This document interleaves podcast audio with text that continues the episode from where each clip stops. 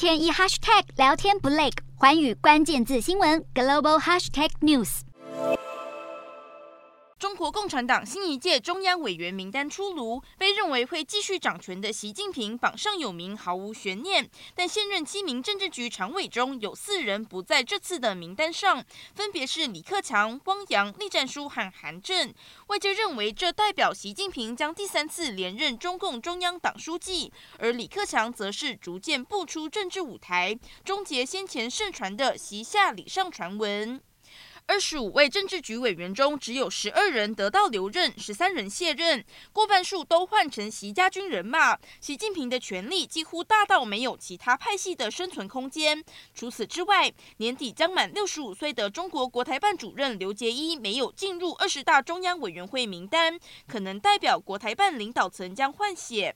而主管港澳事务的国务院副总理韩正、港澳办主任夏宝龙以及中联办主任骆惠宁也都不在名单上。代表港澳系统也将迎来人事大洗牌。不过，不论由谁接任，都一定是紧跟习近平的港澳政策。目前也看不到习近平的港澳政策有任何放松迹象。新一届中央委员会委员以及通过党章修正案，都显示习近平不止权力独大，还要在党内贯彻他的思想。